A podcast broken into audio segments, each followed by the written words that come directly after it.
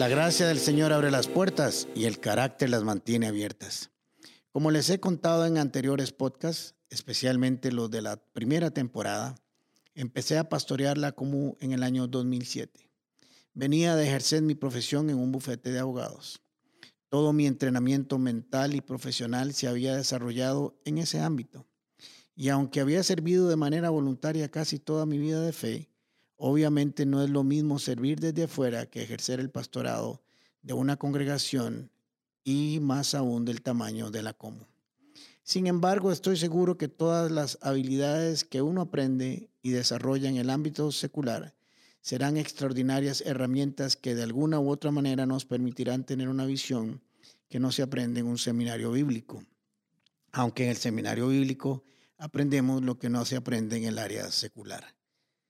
Toda la visión empresarial de finanzas y administración me había permitido pastorear de una manera diferente. No mejor a otros, pero tan solo diferente. Esas dos áreas de conocimiento no son excluyentes, es más, creo que son totalmente complementarias. Fui llamado al servicio en un congreso de liderazgo llevado a cabo por una congregación verdaderamente gigante. Para ese tiempo ellos serían unas 40 mil personas. Conocí al pastor de esa congregación días antes del Congreso y establecí una amistad ministerial muy bonita. Un día conversando con él me preguntó, Alejandro, ¿cuál es tu modelo de desarrollo? ¿Cuál es el modelo que vas a utilizar para llevar la visión a tu gente? ¿O cuál va a ser tu modelo de administración de crecimiento discipulado? ¿Qué vas a implementar en tu iglesia? Me quedé frío. Tenía unas pocas semanas de estar frente a la Como y ya me habían hecho tres preguntas que no tenía la menor idea de cómo responder. Para ser honesto, no me había pasado nada de eso por la mente todavía. Apenas estaba digiriendo mi nuevo trabajo y sus responsabilidades. Cuando él me hizo esas preguntas, también me ofreció tomar todo el material que utiliza su congregación para esos efectos. Es más, me dijo, no inventes, Alejandro, lo que ya está inventado. Y pensé dentro de mí, eso sería lo mejor. Es cierto, me dije también. ¿Para qué voy a inventar lo que ya está inventado? Es evidente que a él le ha funcionado. Su congregación es enorme y sólida y además él es famoso en todo el mundo. Le respondí, no he pensado en ningún modelo de lo que me has dicho. No he pensado en nada de eso. Pero te lo agradezco.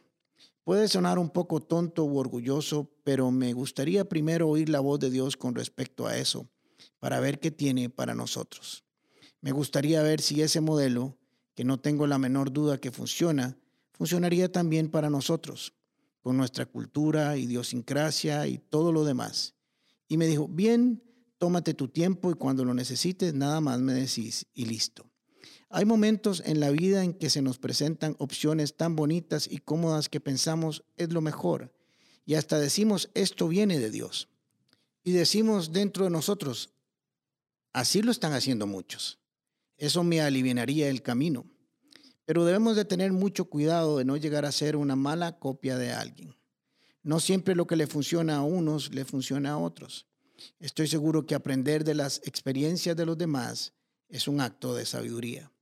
Pero hay una gran diferencia entre aprender de los demás y copiar a los demás. Como dice el lenguaje de las computadoras, no es lo mismo un copy-paste o copiar y pegar. Eso no siempre es la mejor solución.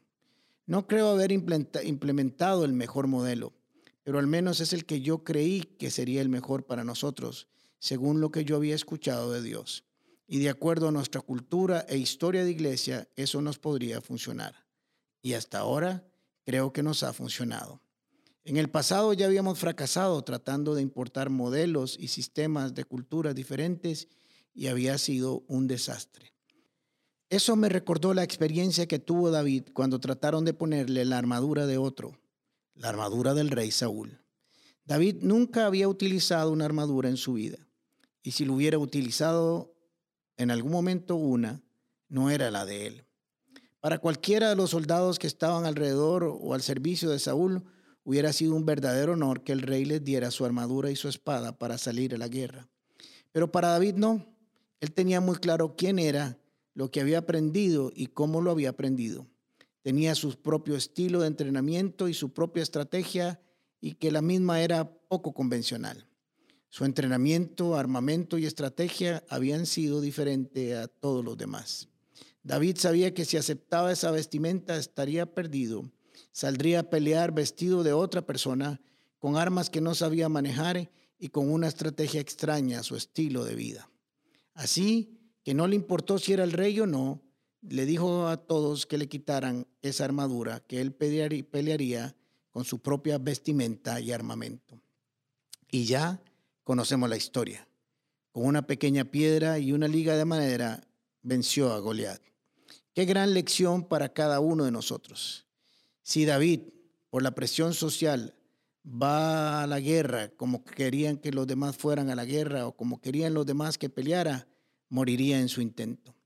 Todos tenemos desafíos en nuestra vida y está en nosotros decidir cómo las enfrentamos, si con nuestros talentos y habilidades que Dios nos ha dado o pidiendo prestado talentos y habilidades de otros, solo para quedar bien con los que nos ven. En el fondo, Saúl estaba confiando en su armadura y no en la capacidad de David para que éste ganara.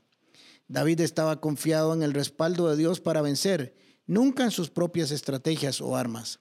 David le dijo a Goliat, tú vienes contra mí con espada, lanza y jabalina, pero yo vengo contra ti en el nombre del Señor de los ejércitos celestiales, el Rey de los ejércitos de Israel, a quien tú has desafiado.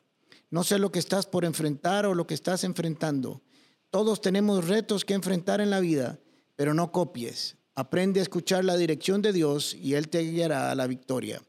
Recuerde lo que dice las Escrituras. Pon toda tu confianza en el Señor y no en lo mucho que sabes. Toma en cuenta a Dios en todas tus acciones y Él te ayudará en todo.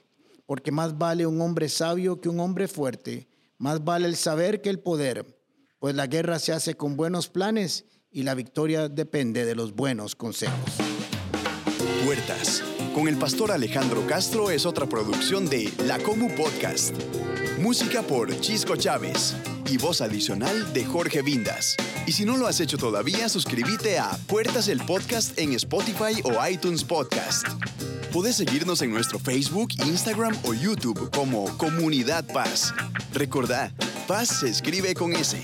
¿Sabes por qué?